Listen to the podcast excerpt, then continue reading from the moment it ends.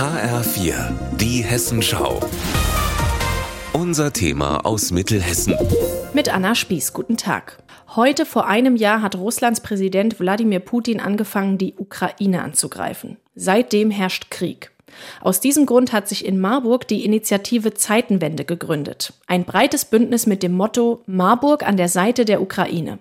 Initiator Hubert Kleinert erklärt, worum es der Initiative geht. Für uns ist es sehr wichtig, um sowas wie Meinungsführerschaft zu kämpfen, Foren anzubieten für viele Bürger, die sich auch fragen, äh, wie müssen wir das alles deuten, äh, weil wir glauben, dass es nicht ausreicht, wenn Olaf Scholz im Bundestag von Zeitenwende spricht, sondern dann muss die auch in der Zivilgesellschaft ankommen. Die Initiative möchte also in erster Linie informieren und Möglichkeiten zum Austausch mit der ukrainischen Community Community bieten. Es geht aber auch ganz praktisch um humanitäre Hilfe und im Zweifel auch um Waffenlieferungen an die Ukraine.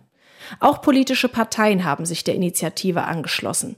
Dirk Bamberger von der CDU erklärt, wieso er dabei ist. Wir können nicht zuschauen, wie der Aggressor mit dem Anspruch, sein Reich und seinen Einflussbereich zu vergrößern, vor allen Dingen auch mit dem Anspruch antritt, einen Genozid zu begehen, ein Volk auszurotten. Da können wir als Westen nicht schweigend zuschauen. Wir müssen handeln. Wir müssen darauf reagieren. Deshalb haben die Mitglieder der Zeitenwende für morgen Nachmittag zu einer großen Kundgebung auf dem Marktplatz in der Oberstadt aufgerufen. Sie wollen zeigen, wir stehen an der Seite der Ukrainer. Auch die Kirchen sind mit im Boot und Ukrainerinnen und Ukrainer, die hier in Marburg leben.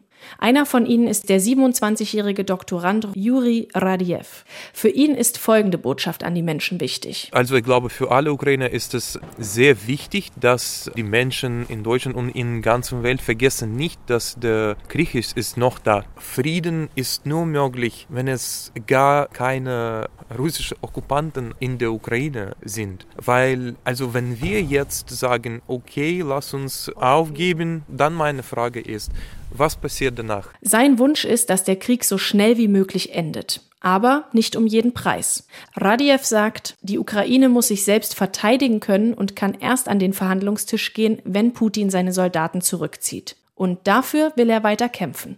Aus Marburg, Anna Spieß.